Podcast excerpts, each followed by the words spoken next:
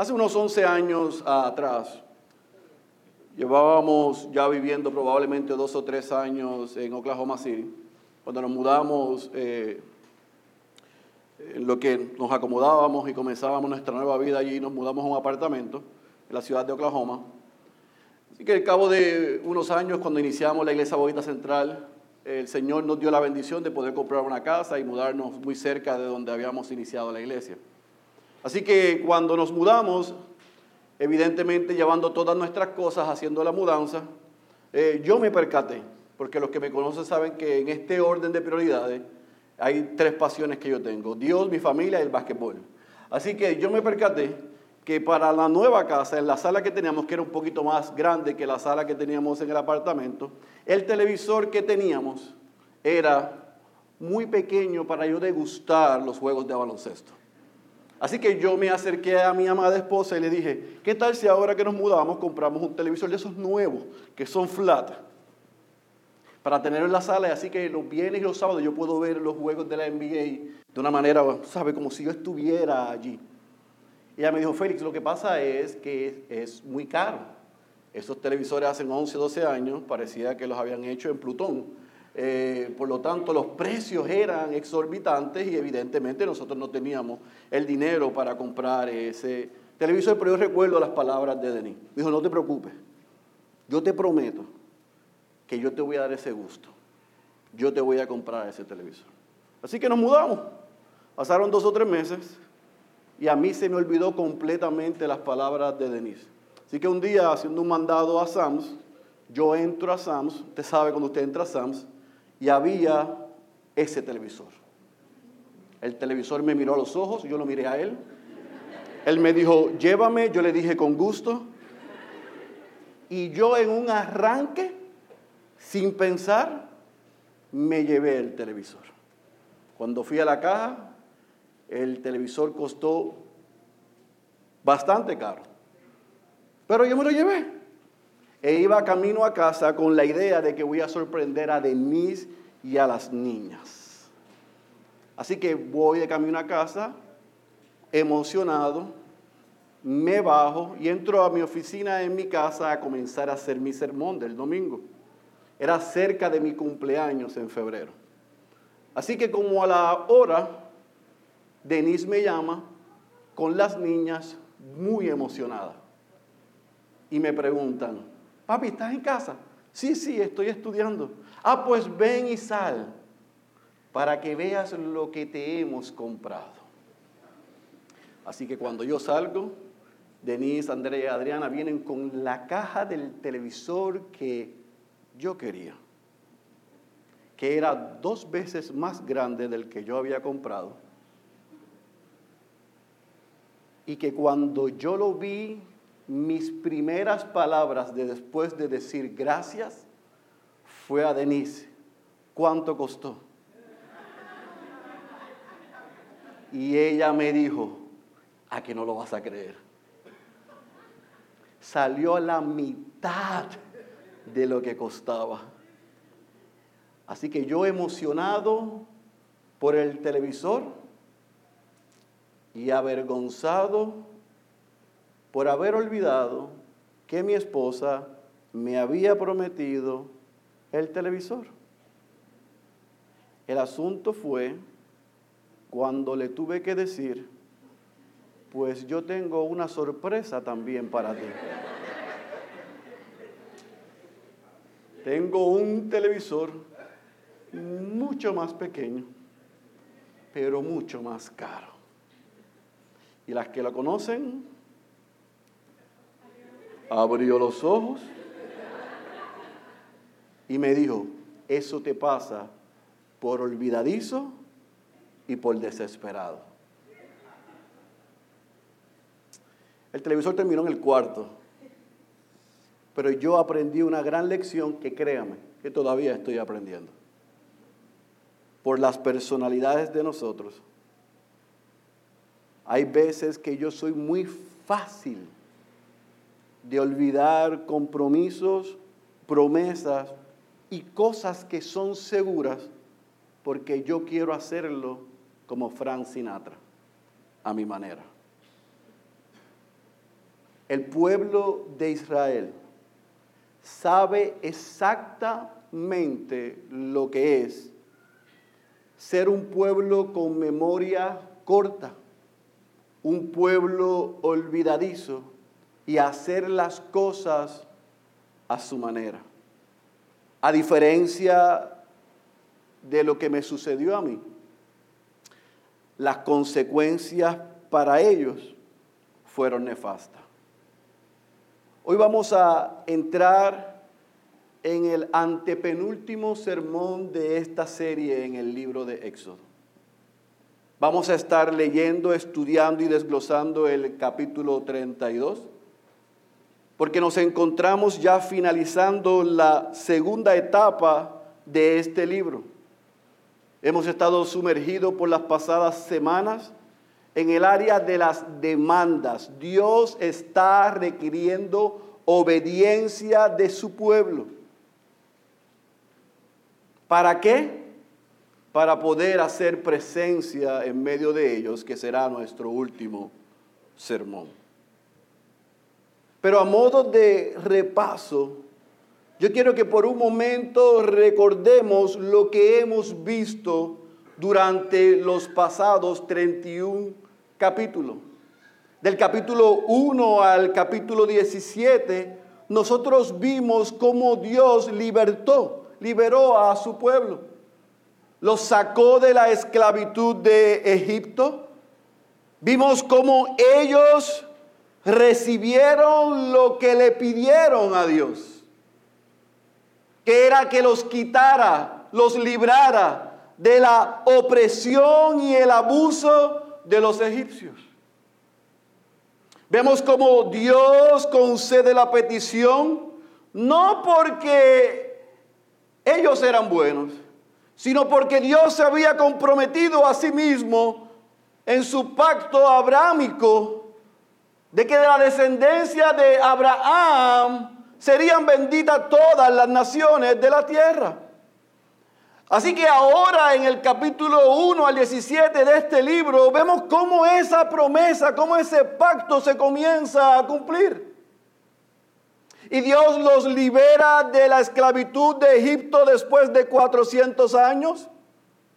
Vemos cómo Dios coloca un orden y una estructura para que Moisés pudiese liderarles. En el capítulo 18.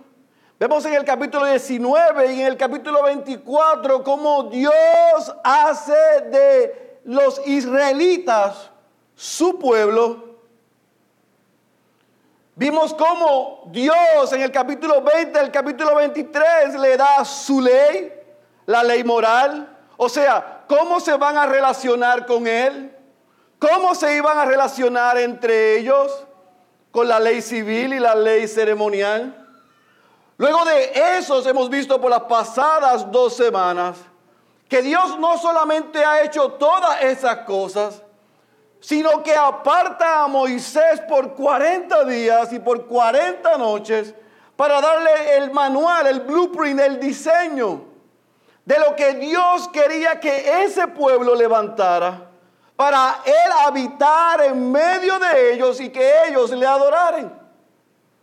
Pero no solamente eso, sino que Dios no, no solamente le dice, Moisés, estos son los planos, esto es lo que quiero que hagas y para qué lo hagas, sino que a través de lo que iban a hacer el sumo sacerdote y los sacerdotes, le da él a Moisés y a su vez a su pueblo, quien iba a entrar al lugar apartado donde estaba Dios, el lugar santísimo en representación del pueblo, no solamente para hacer sacrificios y hubiese expiación de pecados, sino para que Él habitase en medio de ellos. Si usted ve en pantalla, usted puede ver que por 30, 31 capítulos, lo que nosotros podemos ver es la bondad de Dios con su pueblo. Si el libro de Éxodo terminase en el capítulo 31, sería genial. Tuviera un final feliz. Fueron librados. Tienen una sociedad estructurada. Hay ley y orden. Se ha dicho dónde le van a adorar y cómo le van a adorar. Y hubiéramos dicho colorín colorado, este cuento ha acabado. Pero desafortunadamente mientras Dios está haciendo un despliegue de quién Él es y mostrando su bondad,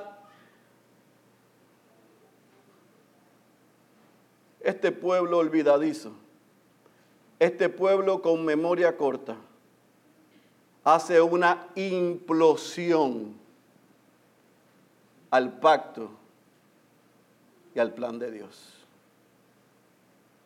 va en contra de todo lo que Dios ha dicho y de todo lo que Dios ha hecho. Así que sin más preámbulo, yo te pido que vayas a tu Biblia al libro de Éxodo capítulo 32.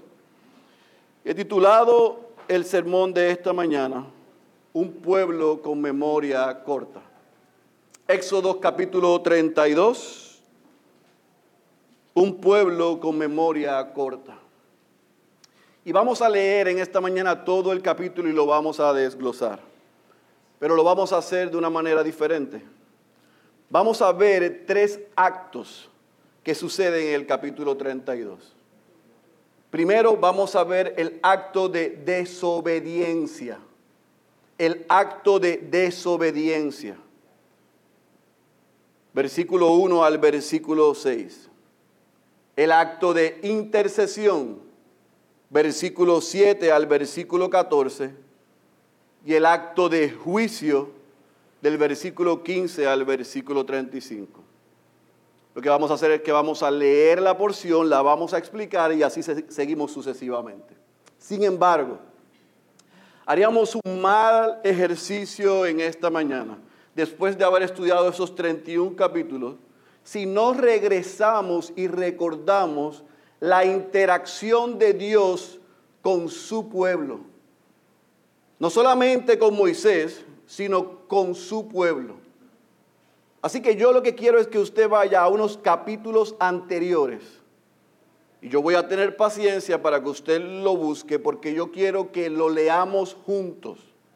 Y si usted lleva los 22 o 23 sermones con nosotros, Muchos de los versículos que vamos a leer se supone que ya usted lo tenga marcado porque los hemos estudiado. Y si no, márquelo ahora.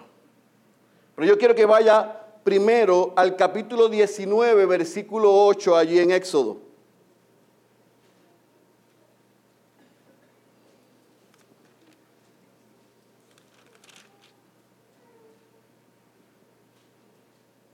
Dios está luego de haberlo sacado de Egipto al tercer mes, consagrando a su pueblo, diciéndoles que serán un reino de sacerdotes, una nación santa, que serán su especial tesoro entre todos los pueblos de la tierra. Y en el versículo 8, al escuchar no solamente lo que Dios quería hacer, sino, sino sus demandas, dice el versículo 8, que todo el pueblo respondió a una y dijeron, haremos todo lo que el Señor ha dicho. Capítulo 20, versículo 3 al versículo 5.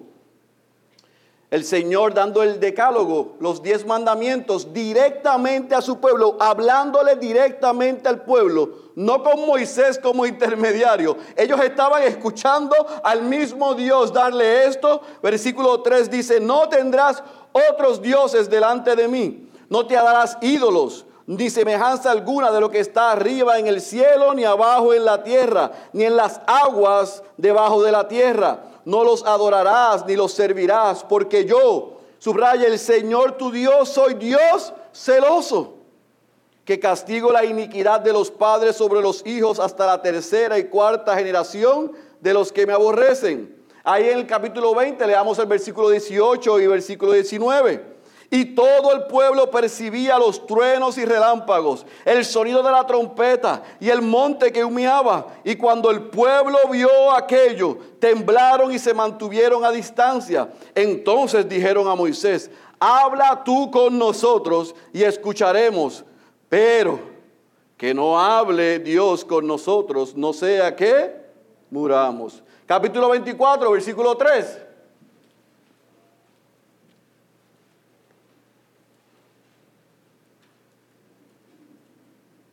Y Moisés vino y contó al pueblo después de estar por siete días con Dios todas las palabras del Señor y todas las ordenanzas. Y todo el pueblo respondía una vez y una voz y dijo, haremos, subraye, haremos todas las palabras que el Señor ha dicho. Versículo 7 en el capítulo 24. Luego tomó el libro del pacto y lo leyó a oídos del pueblo. Y ellos dijeron, subraye, todo lo que el Señor ha dicho, todo, haremos y obedeceremos. Versículo 13 y versículo 14 del capítulo 24. Y se levantó Moisés con, con Josué su ayudante. Y subió Moisés al monte de Dios y dijo a los ancianos, esperadnos aquí hasta que volvamos nosotros. Y he aquí, subraye, Aarón y Ur están con nosotros. El que tenga algún asunto legal, acuda a ellos. Versículo 17 del capítulo 24.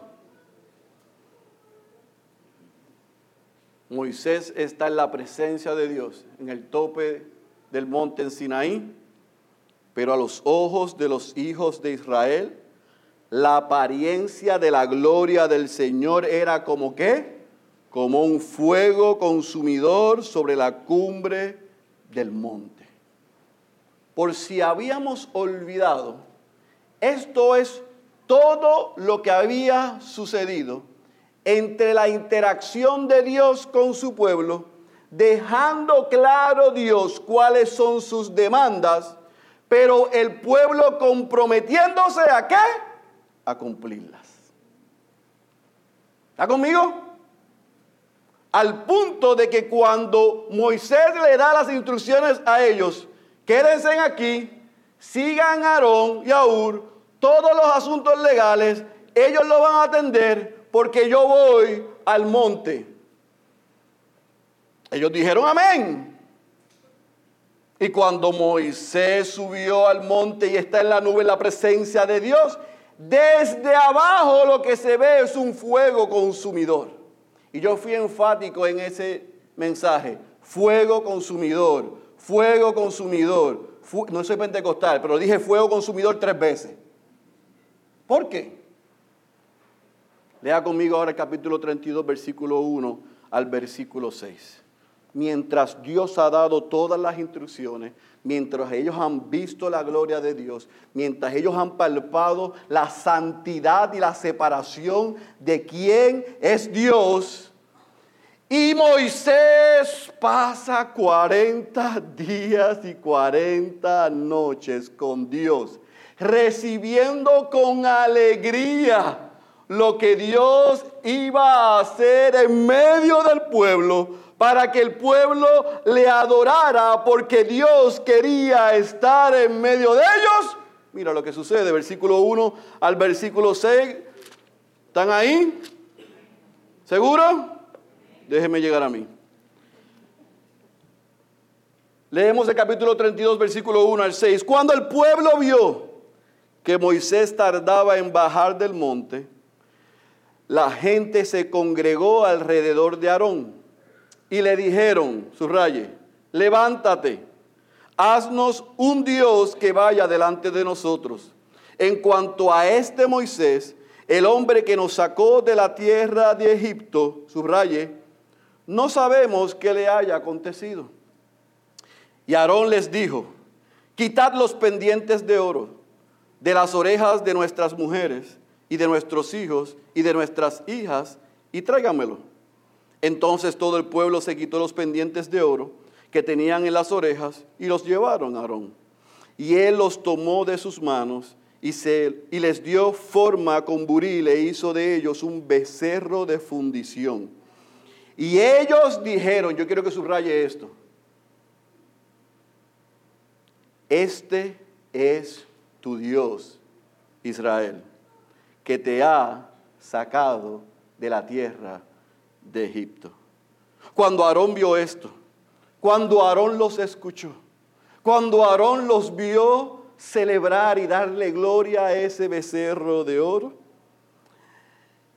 Aarón edificó un altar delante del becerro. Y Aarón hizo una proclama diciendo, mañana será fiesta para el Señor. Si usted tiene la Reina Valera del 60, dice para Jehová. Versículo 6. Y al día siguiente se levantaron temprano y ofrecieron holocaustos y trajeron ofrendas de paz. Y el pueblo se sentó a comer y a beber, y subraya esta expresión, y se levantó a regocijarse. Mientras leímos al cierre del capítulo 31, que Dios le da las tablas escritas por él a Moisés, y Moisés está listo para bajar y darle la gran noticia al pueblo de lo que había sucedido por esos 40 días, estos genios de la insuficiencia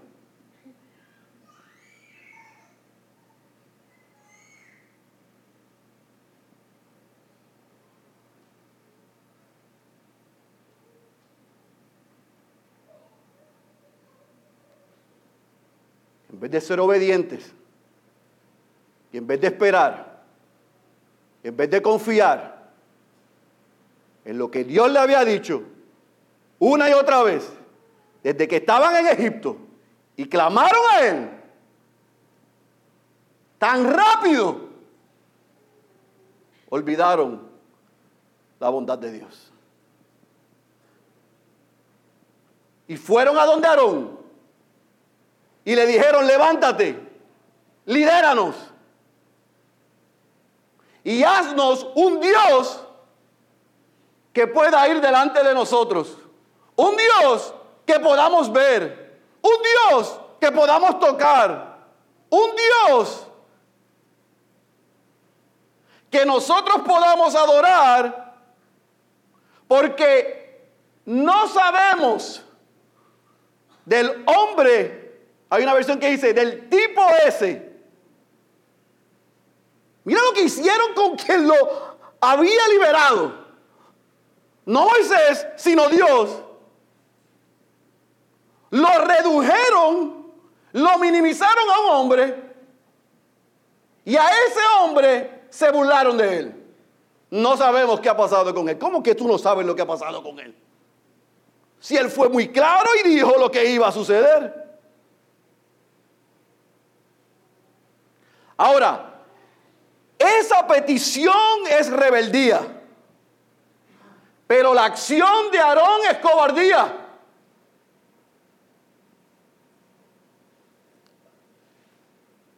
El pueblo se rebeló contra Dios,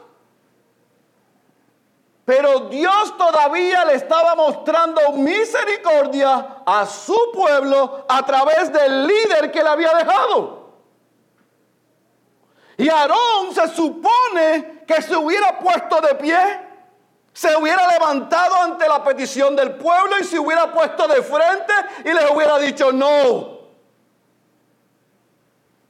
Pero eso es un, un líder débil, un líder cobarde, un líder que quiere el aplauso de la gente y prefirió claudicar ante la presión del pueblo que ante la obediencia a Dios. Y se dio. Y les dijo, ¿ustedes quieren un becerro de oro? No hay problema. Tráiganme todo el oro que ustedes tengan. Ahora, si usted ha leído como nosotros le pedimos que leyeran, recuerdan que en el capítulo 21, cuando Dios dijo a Moisés, vas a recoger ofrendas para levantarme un tabernáculo. Las instrucciones que Dios le está dando con el oro que Dios le había dado, que era de los egipcios. Y leímos que Dios se lo entregó a los israelitas. Aquí están ellos diciendo, hazme un Dios que nosotros podamos ver, o dioses que nosotros podamos ver, que podamos seguir, que vayan delante de nosotros. Y Aarón en vez de corregirlo le dice, no hay ningún problema, tráigame todo el oro. Y entonces el cobarde de Aarón, el débil Aarón, comienza a mostrar desde aquí que lo que pasó en Éxodo capítulo 3 y 4, cuando en cuatro ocasiones Dios llama a Moisés y le dice, ve a Egipto y di lo que te voy a mandar a decir, como en cuatro ocasiones le dijo, no, no, no, Dios le dijo en la última, hasta aquí, como dice Adriana, hasta la coronilla. Él dijo, ok, vas a ir, pero te voy a mandar a Aarón. Y Aarón va a hablar por ti. Y yo les dije hace, qué sé yo, 16 sermones atrás, que desde ese momento Aarón se iba a convertir en el juicio de Dios para Moisés. Su obstinencia y su desobediencia iba a tener consecuencias. Comencemos a verla ahora. Porque ahora llueve, pero no escampa de ahora en adelante. El débil Aarón, sin columna vertebral, sin liderazgo, cede al pueblo, hace el becerro. Y vemos el versículo 4 al 6 que cuando Él les prepara el becerro, el pueblo dice, he ahí. Yo no dormí, iglesia. Para que esté consciente, yo no dormí. Porque este capítulo es el capítulo más triste del Antiguo Testamento. Sí, después de Génesis 3, este es el capítulo más triste del Antiguo Testamento.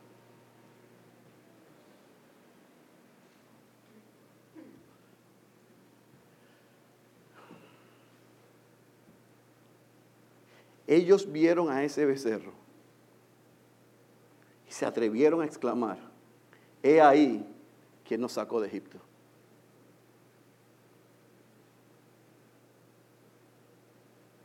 Ese coso nos sacó de Egipto. Ahora, no se confunda. Ellos no estaban adorando el becerro per se. Ellos estaban escogiendo cómo adorar a Dios. Ellos habían decidido que no vamos a adorar como tú dijiste, no vamos a esperar a como tú digas, no es bajo tus medios y tu forma, lo vamos a hacer a nuestra manera. Y nosotros queremos un becerro, escuche bien para que tenga contexto, igual a Apis, el Dios que nosotros y los egipcios adoraron cuando nosotros éramos esclavos. En Egipto había un, Dios hecho por ellos de oro, que un becerro eh, eh, específicamente lo que significaba era un joven toro de tres años. Y en la cultura y contexto egipcio ellos tenían ese becerro, a quien ellos adoraban, porque ese era el Dios del poder y de la fertilidad. Así que nosotros leímos que este pueblo que por 400 años fue esclavo de Egipto, también cayeron delante de los ídolos de los egipcios. Así que ahora, tanto Aarón, que estaba allá, como el pueblo, con facilidad, cambiaron la gloria de Dios, incorruptible, por la gloria de un elemento hecho a mano similar a lo de los egipcios, y al ellos ver la obra de las manos de Aarón, dijeron y la adjudicaron, Él nos sacó de Egipto. Pero no se queda ahí. Es que cuando Aarón escucha esa expresión, Aarón dice, bueno, yo creo que yo metí la pata, pero esta gente está tan contenta y tan feliz que cómo yo voy a decirle lo contrario. Así que Aarón hizo lo que hacemos algunos. Comenzamos a espiritualizar el pecado. Y se le ocurrió la brillante idea de que como ellos le adjudicaron al becerro que lo sacó de Egipto, dijo, mañana vamos a hacer un altar. Y vamos a ofrecer holocaustos, ofrendas de paz, y vamos a hacer una cena y una celebración. ¿Están conmigo? Todas esas cosas nosotros las hemos escuchado antes que Dios le había dicho al pueblo que qué? Que lo hiciesen para adorarle a Él. Así que Aarón espiritualizó su pecado. Y entonces el versículo 5 y 6 nos dice que cuando eso sucede El pueblo cena, el pueblo celebra y la versión Las Américas nueva o la vieja y algunas versiones utiliza la expresión se regocijaron. Y usted puede decir, ah, pues la pasaron bien. No, no fue que la pasaron bien. Es que cometieron orgías, excesos, se volvieron locos, se desenfrenaron, perdieron los cabales, le dieron rienda suelta a sus pasiones y el momento en que el pueblo rompe la parte del pacto y compromiso con Dios, regresaron atrás. Y se comportaron como nunca se habían comportado. Cuidado.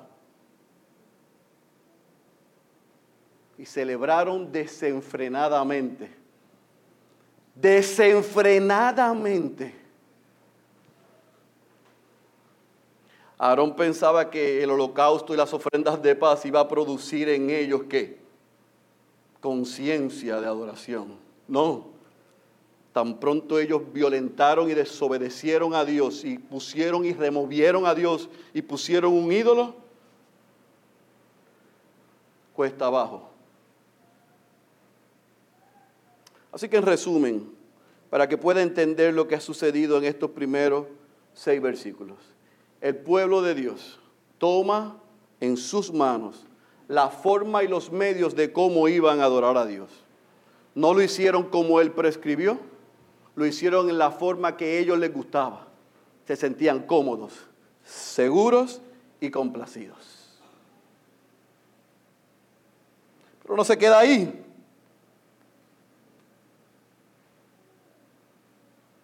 Sino que hay un segundo acto. Vaya conmigo al versículo 7 hasta el versículo 14. Entonces el Señor habló a Moisés, desciende pronto porque tu pueblo que sacaste de la tierra de Egipto se ha corrompido. Bien pronto se han desviado del camino que yo les mandé.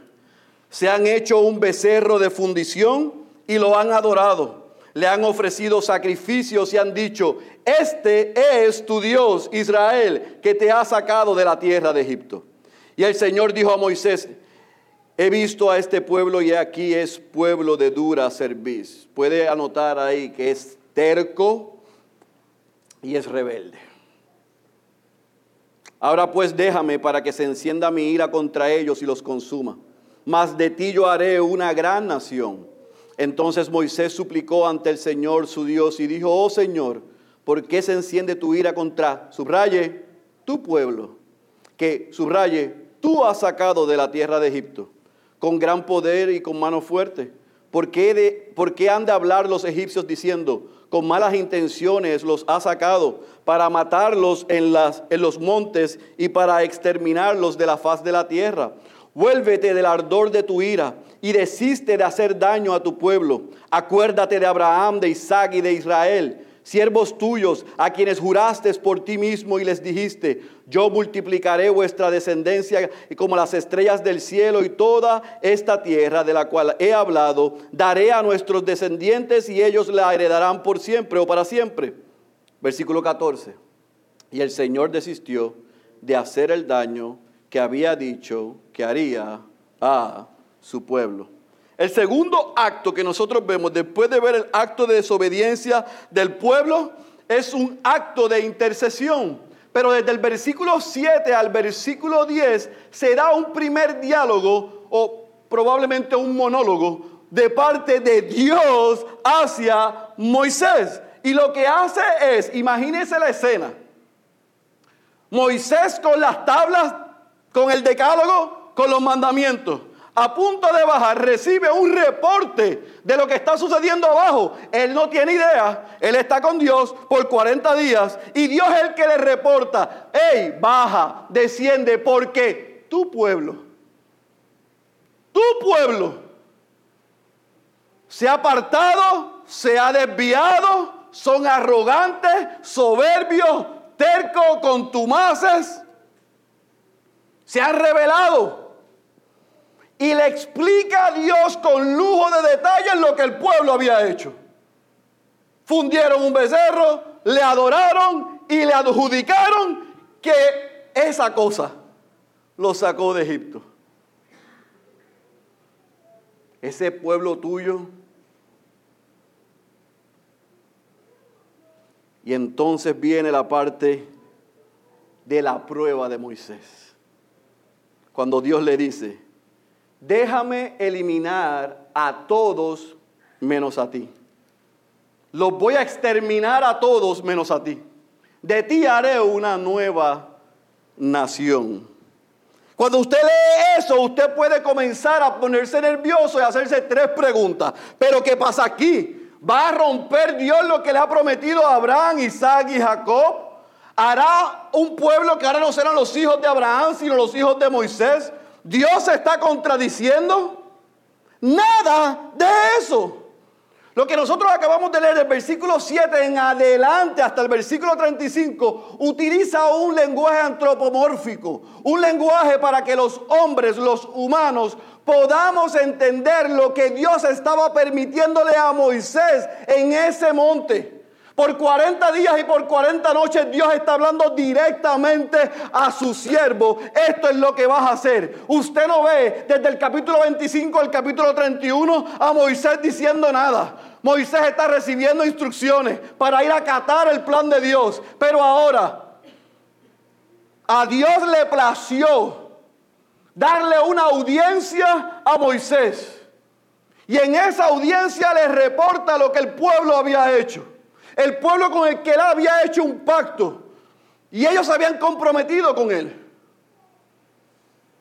Y en esa audiencia, Dios dice, permíteme eliminarlos a ellos y comenzamos de nuevo. Contigo comenzamos de nuevo. A las 3 de la mañana yo decía, gracias Dios porque fue Moisés y no yo. Porque si yo llego a escuchar allá arriba, después de 40 días y todo lo que he pasado ya con ellos, que ellos fueron en un mes y una semana a echar por la borda todo lo que tú dijiste, yo hubiera dicho, amén, comienza con los cabreras. Pero Moisés no pensó en él. Moisés pensó en el pueblo. Moisés, una vez más, es un excelente mediador y un gran intercesor. Y al escuchar lo que Dios está afirmando, otra vez, en un lenguaje que podamos entender que parece un intercambio, Moisés es puesto a prueba. Y Moisés entonces va a responder. Sin embargo, antes de que Moisés responda, yo quiero aclarar varias cosas aquí. El que Dios le haya dicho, permíteme a Moisés, para nada significa que por la intervención de Moisés Dios cambió de parecer. Otra vez, está descrito en nuestra copia de la Biblia para que lo podamos entender. Pero el plan soberano desde la eternidad de Dios incluía que esto iba a suceder. Pero Dios, escuche bien iglesia, es un Dios que es inmutable. No cambia. Dios no cambia en su naturaleza, Dios no cambia en su carácter, Dios no cambia en su conocimiento, Dios no cambia en sus decretos y Dios no cambia en sus planes. Anote, Números capítulo 23, versículo 19 dice que Dios no es hombre para que mienta, ni hijo de hombre para que se arrepienta. Malaquías capítulo 3, versículo 6 dice, porque yo el Señor no cambio. Entonces, ¿qué es lo que está pasando aquí? Que Dios le está permitiendo a Moisés razonar e interactuar con él para que pueda interceder, para ver su corazón. Pero el decreto de Dios ya era no eliminar a su pueblo. ¿Lo entendió? Ahora sí, el versículo 11 al versículo 13, ante la intervención de Moisés, Moisés apela a Dios, ora e intercede en tres direcciones. Le dice primero a Dios en el versículo 11, parte alta, no lo hagas, no los elimines, porque tú sacaste a tu pueblo de Egipto. No son míos, son tuyos. Número 2, versículo 11, parte baja y versículo 12. No lo hagas, porque si los eliminas, los egipcios dirán que tú nos sacaste de Egipto por capricho. Y número 3, versículo 12, le dice, y perdón, versículo 13 le dice, no lo hagas, porque si lo haces, ¿qué va a pasar con tu pacto, con tu acuerdo, con tu palabra, con nuestros patriarcas, con nuestros padres, con Abraham, con Isaac, con Jacob, que le llama Israel? Tú le prometiste a ellos que a través de la descendencia iban a ser benditas las naciones de la tierra. No hagas eso porque no es con mis hijos, es con sus hijos. Y entonces el versículo 14 nos dice que el Señor, aunque estaba airado, desistió. Otra vez, en un lenguaje que nosotros podamos entender, pareciese que por la intervención de Moisés, Dios cambia de parecer. No, lo que pasa en el versículo 14 es que al Moisés interceder y mediar por su pueblo, Dios extiende gracia sobre Israel. Así que eso estaba en el plan desde el día 1. Aquí y más adelante, Dios extiende gracia a un pueblo que le ha sido infiel. Cuando nosotros somos infieles, él permanece fiel. Moisés apeló a Dios, a su carácter, a sus promesas, a quien Él era. Y Dios dijo, Moisés, pasaste la prueba. No los voy a destruir. ¿Están conmigo? Así que en el segundo acto vemos un acto de intercesión donde Moisés como un mediador le pide a Dios misericordia por su pueblo, Dios tiene misericordia por su pueblo y le extiende gracia, le da lo que no merecen.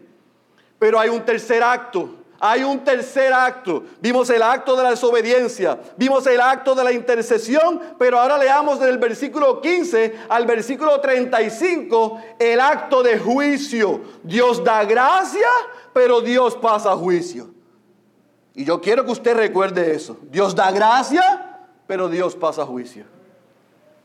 Dios da gracia, pero Dios pasa juicio. ¿No me cree? Vaya al versículo 15 conmigo. Entonces se volvió Moisés y descendió del monte con las dos tablas del testimonio en su mano. Tablas escritas por ambos lados, por uno y por el otro estaban escritas. Y las tablas eran obra de Dios. Y la escritura era escritura de Dios, grabada sobre las tablas. Al oír Josué el ruido del pueblo que gritaba, dijo a Moisés, hay gritos de, subraye, de guerra en el campamento. Pero Moisés ya estaba avisado y respondió, no es ruido de, gretas, de gritos de victoria, ni es ruido de lamentos de derrota, sino que oigo voces de canto y sucedió que tan pronto como Moisés se acercó al campamento, vio el becerro y las danzas. ¿Y qué dice ahí? Se encendió la ira de Moisés. Y yo quiero que subraye eso.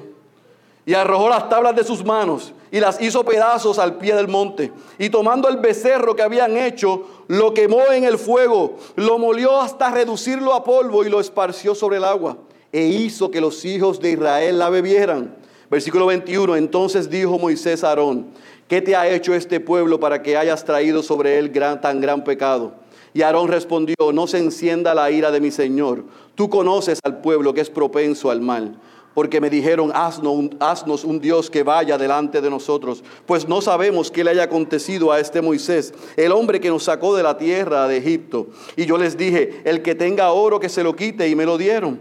Y lo eché al fuego y salió este becerro. Y viendo Moisés al pueblo desenfrenado, porque Aarón les había permitido el desenfreno, subraye eso, para hacer burla de sus enemigos. Se paró Moisés a la puerta del campamento y dijo, el que esté por el Señor, venga a mí. Y se juntaron a él todos los hijos de Leví. Y él les dijo, así dice el Señor, Dios de Israel Póngase cada uno la espada sobre el muslo y pasad y repasad por el campamento de puerta en puerta. Y subraye, maten cada uno de sus hermanos, amigos y vecinos. Y los hijos de Leví hicieron conforme a la palabra de Moisés. Y cayeron aquel día unos tres mil hombres del pueblo. Y Moisés dijo, consagraos hoy al Señor, pues cada uno ha estado en contra de su hijo y en contra de su hermano, para que hoy él os dé una bendición. Y sucedió que al día siguiente dijo Moisés al pueblo, nosotros habéis cometido un gran pecado. Y yo ahora voy a subir al Señor. Quizás pueda hacer expiación por nuestro pecado. Entonces volvió Moisés al Señor y dijo, ay, este pueblo ha cometido un gran pecado, se ha hecho un Dios de oro. Pero ahora, subraye esto, si es tu voluntad, perdona su pecado y si no, subraye, bórrame del libro que has escrito. Y el Señor dijo a Moisés, al que haya pecado contra mí, lo borraré de mi libro. Pero ahora ve, conduce al pueblo a donde te he dicho. He aquí mi ángel irá delante de ti.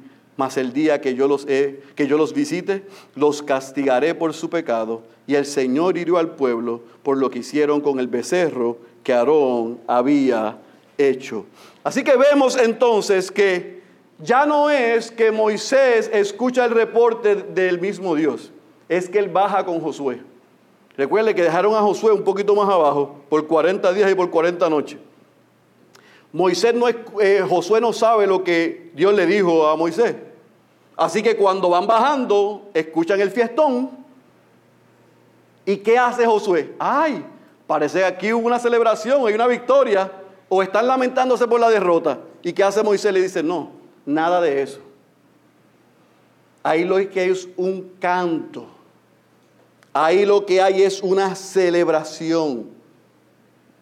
Pero yo quiero que usted imagine, él bajando con las tablas, con el joven Josué, escuchan el canto del pueblo y Moisés ve la fiesta de exceso y de orgía delante de él. Así que dice el texto que se enciende su ira.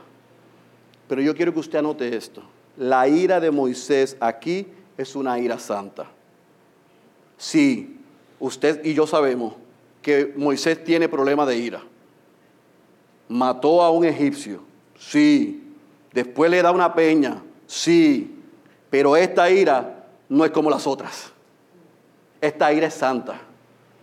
Esta ira es reverente esta ira es justificada. Él vio al pueblo delante de sus ojos cómo rompieron su promesa, su acuerdo de obedecer a Dios. Así que en su ira santa, como ellos habían con sus acciones roto el pacto, Moisés rompe, tira, destruye delante de sus ojos las tablas, la parte de Dios.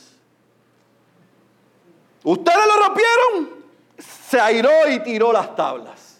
Y no lo deja ahí, sino que toma el joven toro de tres años, becerro fundido por el gran Aarón, y lo tira al fuego. Y cuando se derrite, se funde, se dispersa el pseudo Dios delante de ellos. Imagina la vergüenza que era para ese pueblo, para Aarón y para esos líderes, ver el pseudo Dios de ellos en el fuego. Y esas cenizas y ese polvo, Moisés dijo, lo recogen y se lo beben. Bébanse su Dios. Si yo alzo un poquito la voz, la gente se ofende. Imagínese que yo hubiese hecho, Pastor Luis, lo que hizo Moisés. Se nos vacía la iglesia. Porque algunos me están mirando como que, ay, pero qué rudo. Pues fue Moisés, no fui yo.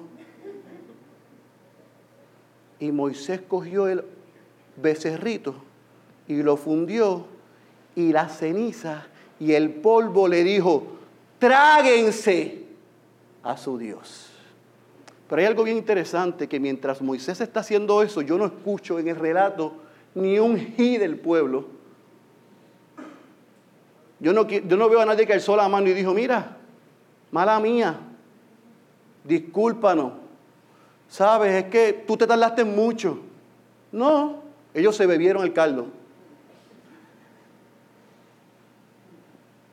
Pero ¿qué hace Moisés? Apunta los cañones a quién? Al líder. Por eso es que no todos pueden liderar. Todos quieren liderar, pero no todos pueden liderar. Porque hay que tener integridad. Para dirigir la, orquesta hay que darle la espalda al público. No puedes dirigirla diciendo, ¿te gusta? ¿Suena bien? No. Por eso es que hay muchos seguidores y pocos verdaderos líderes. Y Aarón se colgó. ¿Por qué? Porque cuando Moisés va donde Aarón y le pregunta, ¿qué hizo Aarón? Lo mismo que Eva, lo mismo que Adán. La mujer, la serpiente, Aarón dijo, este pueblo. Tú sabes cómo son ellos. Me pidieron eso, pues yo, y le explico todo el proceso, no lo voy a volver a repetir. Pero le llama la atención a usted que cuando Aarón habla y le da la explicación a Moisés, no aparece en el texto ninguna respuesta de Moisés.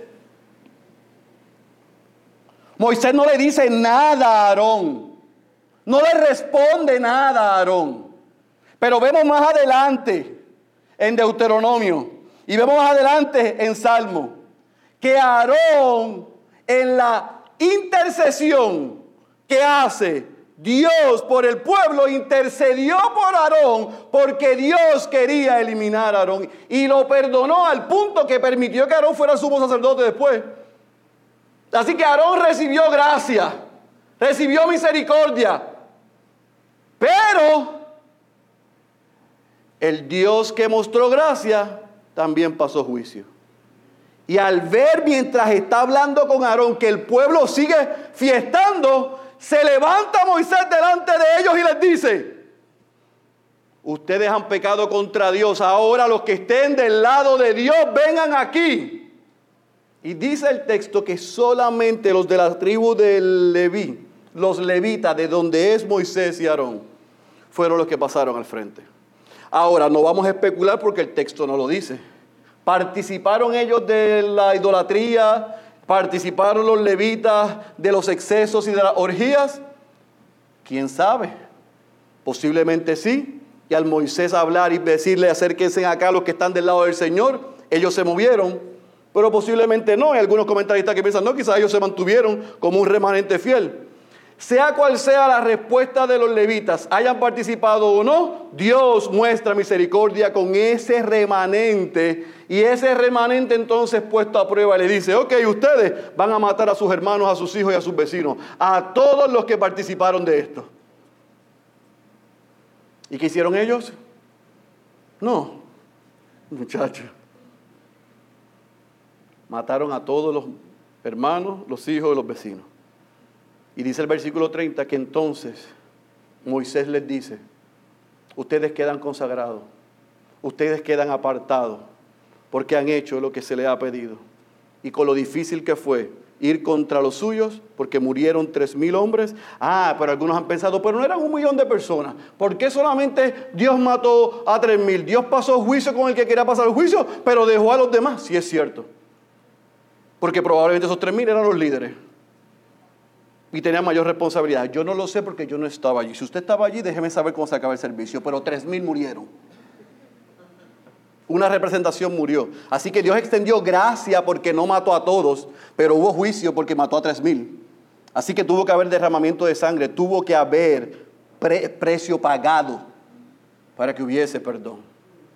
Y entonces cierra esta sección del juicio del versículo 31 al 35 diciéndole Moisés delante del pueblo, yo voy a subir delante de Dios porque ustedes han pecado, a ver si Dios en su voluntad tiene misericordia de ustedes.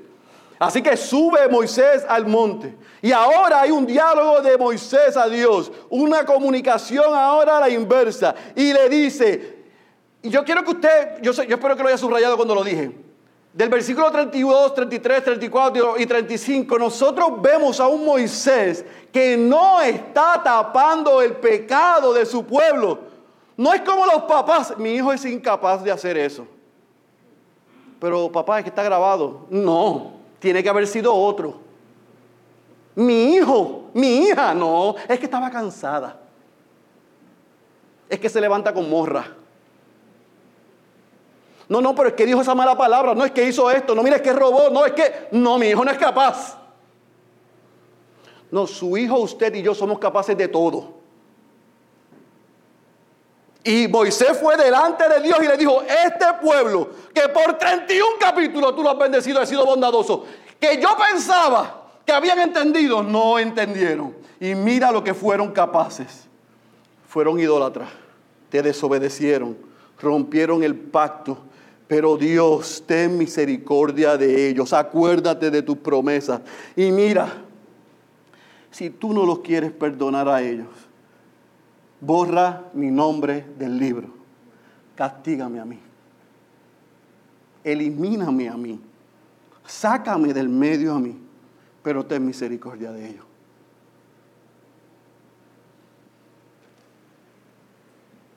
Yo no sé si usted ve la cruz. Yo no sé si usted ve a Jesús. Porque yo veo a Jesús parado delante de Dios, diciéndole, no le cuentes a Félix sus pecados. Castígame a mí yo voy a ir por él. Pon tu ira que es santa y justa sobre mí, no como sobre él.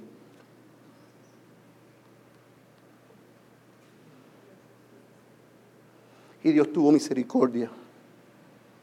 Y le dijo, no, no los voy a eliminar. Los voy a castigar. Al que peque, a ese castigo. Tú vete a hacer lo que yo te mandé a hacer. Ve delante de ellos y llevarlos a la tierra que yo les prometí. Pero ya yo no voy a poder ir con, con ellos. Venga la semana que viene. Porque ellos han pecado contra mí. Pero yo voy a mandar mi ángel delante de ellos. Y así termina el capítulo 32.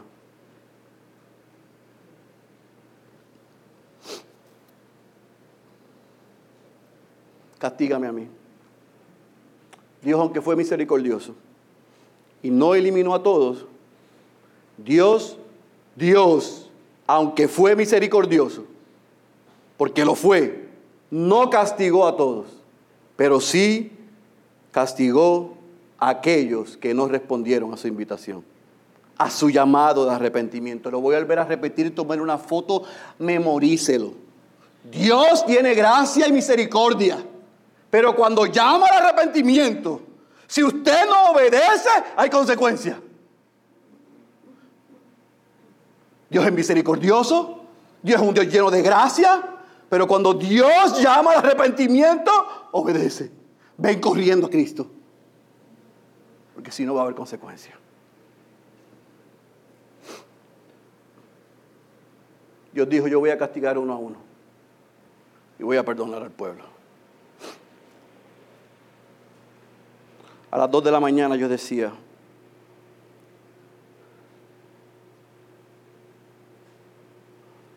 ¿seremos nosotros cristianos de memoria corta? ¿Seremos nosotros cristianos que se nos olvida la gracia y la misericordia de Dios a nosotros? Mientras yo estoy preparando este sermón, esto es lo que está en mi mente por 40 días y 40 noches. Su líder, está delante de la presencia de Dios, expectante y emocionante por lo que está escuchando, por lo que Dios quiere hacer en medio del pueblo, un lugar para que le adoren y que Él pueda habitar entre ellos. Y yo me imagino que mientras Moisés está recibiendo eso, y esas instrucciones y está escuchando con lujo de detalle todo lo que Dios le está diciendo, viene a su memoria cada una de las cosas que Dios ya había hecho hasta el momento. El Dios que le dio libertad, el Dios que le había dado provisión, el Dios que lo libró de sus enemigos, el Dios que le habló él mismo directo a su pueblo, el Dios que le prometió y iba de camino a una tierra que era tierra de ellos, no era alquilada, era de ellos, que iba a fluir leche y miel. Un Dios que le prometió habitar con ellos y ser Él el exclusivamente su Dios. Mientras Moisés está escuchando eso, viene a su memoria todas las bondades, toda la misericordia, toda la gracia de Dios para el pueblo. Y mientras él está haciendo eso, tenemos un pueblo que dice, yo te voy a adorar como yo quiero. Yo te voy a adorar, pero te voy a adorar a mi forma. Un pueblo que no necesitó que lo empujaran para darle rienda suelta a sus pasiones. Un pueblo, un pueblo que tomó el pacto como nada serio. Y decidió romper el pacto para disfrutar el momento, el aquí y el ahora. Mientras yo pensaba y hacía este sermón, recordaba las palabras de mi hermano Diego el, el, jueves en el Service Review con los pastores. Él argumentaba, nosotros somos regenerados, nosotros no somos como el pueblo de Dios. Y él, tiene razón, yo estoy de acuerdo con su enunciado. Nosotros somos regenerados por la obra de Cristo en nuestro favor, por ese mayor y perfecto mediador Cristo que fue a la cruz en nuestro lugar y se nos dio salvación y vida eterna. Nosotros no somos como ese pueblo en ese sentido. Cristo mora en nosotros, el Espíritu Santo de Dios mora en nosotros. Por lo tanto, hay un mayor peso en nosotros que ese pueblo. Ese pueblo no tenía lo que nosotros tenemos, que tenemos a Cristo, estamos salvos, tenemos esperanza. Pero ¿qué hemos hecho con el sacrificio de Cristo? Nosotros somos el pueblo que decidimos adorar a Dios, a servir a Dios a nuestra conveniencia, como nosotros queremos, como nosotros podemos. Nosotros somos el pueblo que hemos invertido las prioridades, donde gente, cosas, dinero, placer, estatus es más importante que la gloria de Dios y el mismo Cristo. Nosotros somos un pueblo que hemos sido regenerados, que ahora hemos nacido de nuevo, pero vivimos una vida totalmente fuera de las escrituras. Queremos armonizar la vida cristiana adaptándola y espiritualizándola con un pie en el mundo y un pie en la iglesia, con un pie en el mundo y con un pie en Dios. Queremos servir al príncipe de este mundo y al rey de este mundo. Es imposible. Nosotros pisoteamos la sangre de Cristo. Nosotros tenemos en poco el sacrificio que Dios en Cristo ha hecho por nosotros. Nosotros no vivimos vidas dignas. No, nosotros no somos como el pueblo. Nosotros somos peores. Porque nosotros tenemos a Cristo y nos importa poco.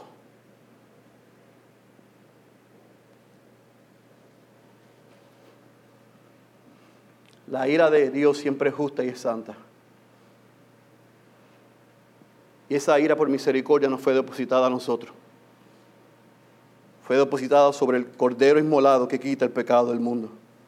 El buen pastor, como dice Juan, que dio su vida por nosotros, sus ovejas. ¿Cómo estamos respondiendo a eso? ¿Somos gente de memoria corta?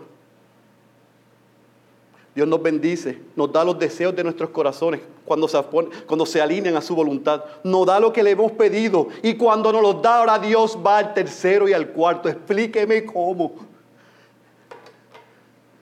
Explíqueme cómo yo le clamo a Dios por, salvación de mi familia, por, milagro, por, por provisión, por salvación. Y cuando me la da, ya es tercero cuarto. Explíqueme cómo. Explíqueme cómo la bendición se convierte en una maldición. Explíqueme cómo nosotros podemos excusar nuestro comportamiento y nuestras acciones hasta ante un Dios tres veces santo que se hizo hombre en la persona de Jesús y fue a la cruz por ti, por mí. ¿Cómo? ¿Cómo hay que rogarte para que le sirvas? ¿Cómo hay que ir detrás de ti para que le sirvas? ¿Cómo? Si te dio a Cristo. ¿Cómo? Explícame cómo. ¿Cómo tenemos que estar detrás de ti para recordarte que no se te olvide la gracia y la misericordia de Dios en Cristo? ¿Cómo?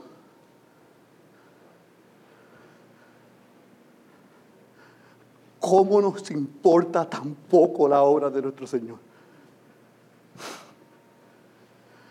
¿Cómo nos importa tan poco lo que Dios hizo en Cristo por nosotros?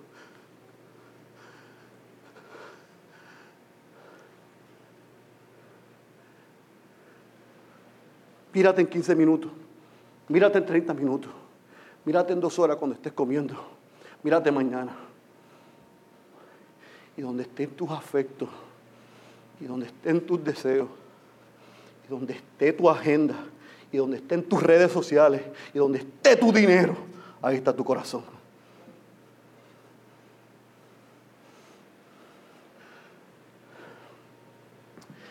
El apóstol Pablo lo dice así, vaya a subirle a 1 Corintios capítulo 10, versículo 6 al 14.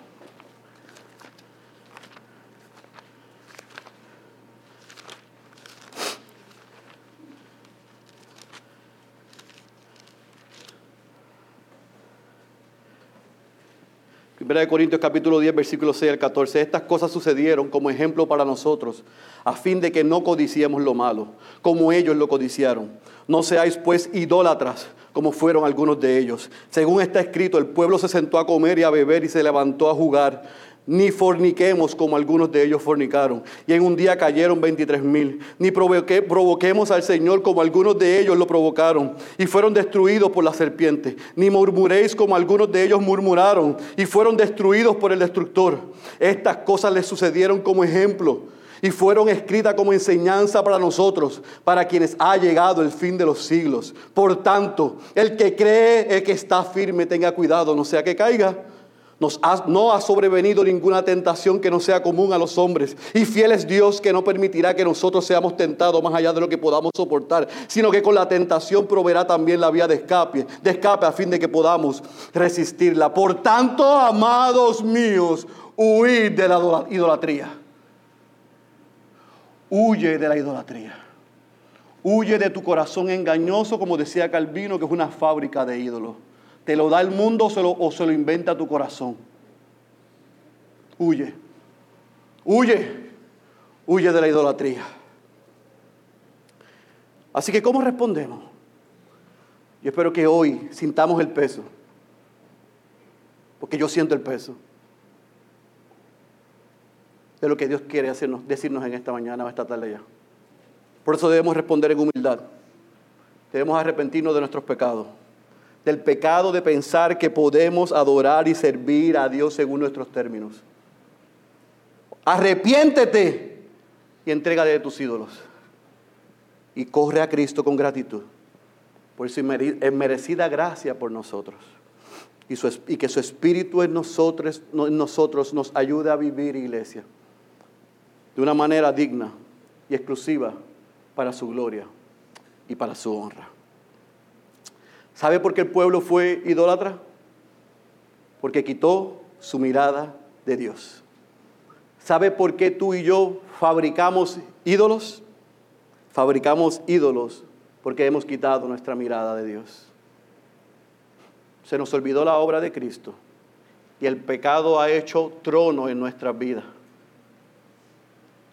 ¿Y sabe por qué ha hecho trono? Porque como estamos aprendiendo los matrimonios los viernes, porque hasta que el pecado, como dijo Watson, no sea amargo, Cristo, ni su gracia, ni su evangelio será dulce para nosotros. No, amados, no es Cristo y algo más. No es Cristo y algo más. Cristo es todo y punto. Él no comparte su gloria con nadie. Él es un Dios celoso.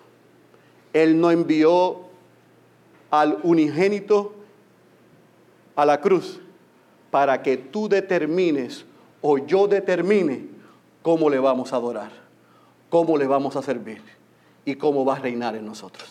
No, Cristo es todo y punto. El que tenga oídos para oír, yo ruego que haya escuchado la voz de Dios. Cierre sus ojos, por favor. Padre, Como comencé, así termino. Perdónanos, Dios. Perdónanos.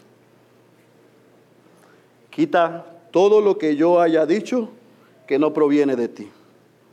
Deja todo lo que viene de ti. Pero ayúdanos a que el pecado nos sepa amargo, porque es así donde solamente Cristo, su gracia y tu glorioso evangelio nos será dulce. Perdónanos Dios por intercambiar la gloria de un Dios incorruptible por cosas corruptibles. Perdónanos por olvidar tu gracia y tu misericordia en Cristo. Y Señor, en esta tarde ya, te rogamos que tengas piedad de nosotros. Dios, hoy confesamos que hemos pecado contra ti. Dios, hoy confesamos que nuestro pecado está delante de nosotros. Dios, hoy confesamos que hemos tomado en poco el sacrificio de Cristo. Dios, hoy confesamos que nos has bendecido y la bendición se ha convertido en maldición. Dios, hoy confesamos que tú has sido extremadamente bueno con nosotros y has pasado al cuarto o al quinto lugar después de bendecirnos. Dios, perdónanos porque estamos arrastrando nuestra, nuestros pies en nuestra relación contigo, pero también en nuestro servicio a los demás. Señor, perdónanos porque nos importa muy poco la salvación de los otros. Oh Señor, perdónanos. Simplemente delante de ti estamos pidiéndote perdón. Perdónanos, Dios. Pero de la misma manera, en esta tarde ya, yo te ruego, oh Dios, que tengas misericordia. Que tengas misericordia con los que no son regenerados, con los que no son redimidos Ten misericordia con los que están sentados aquí por primera, segunda, tercera, cuatro años, cinco años y están escuchando pero no han respondido. Señor, ten misericordia de aquellos que se han hecho unos ídolos, ellos han hecho ídolos de otros o de otra cosa, perdónalos. Quita la venda de sus ojos, dale un nuevo corazón, dale la fe y el arrepentimiento para que puedan responder y correr a Cristo hoy. Confesar que son pecadores, arrepentirse de sus pecados y reconocer a Cristo como Señor y Salvador. Salva al perdido en esta tarde. Que eso que está experimentando ahora, lo que está sintiendo, sea la evidencia de que tú le has mostrado su condición y que necesitan un Salvador. Pero también Dios pone un peso sobre tu iglesia para que nos pese el pecado, para que lo podamos mortificar y entregar y glorificar y recordar que nos podemos acercar confiadamente al trono de la gracia porque hallaremos misericordia y oportuno socorro. Así que hoy Dios, cantamos a viva voz como respuesta a lo que hemos escuchado, ten piedad de nosotros. Esa es nuestra oración en el nombre de Jesús. Amén, amén amén.